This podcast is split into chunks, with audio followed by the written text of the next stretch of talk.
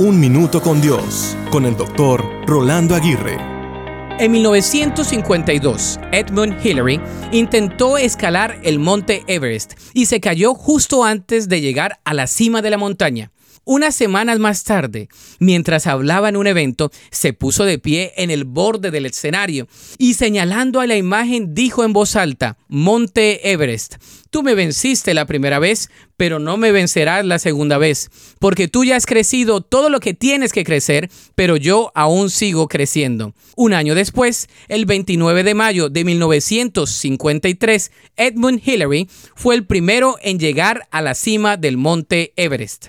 Cuando estés a punto de decaer, pide fuerzas a Dios y sigue adelante. No renuncies ni te des por vencido porque grandes cosas esperan a los que confían en Dios. Puede que estés a punto de decaer en tu vida física, emocional o espiritual. Puede que estés a punto de decaer en un negocio, proyecto, trabajo o estudio. Puede que estés a punto de decaer ya llegando a la cima de la montaña donde te ha costado tanto escalar.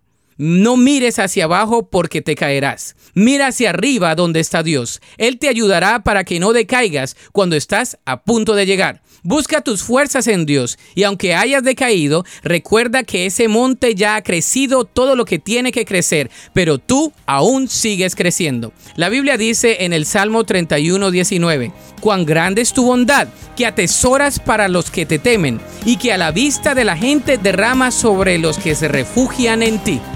Para escuchar episodios anteriores, visita unminutocondios.org.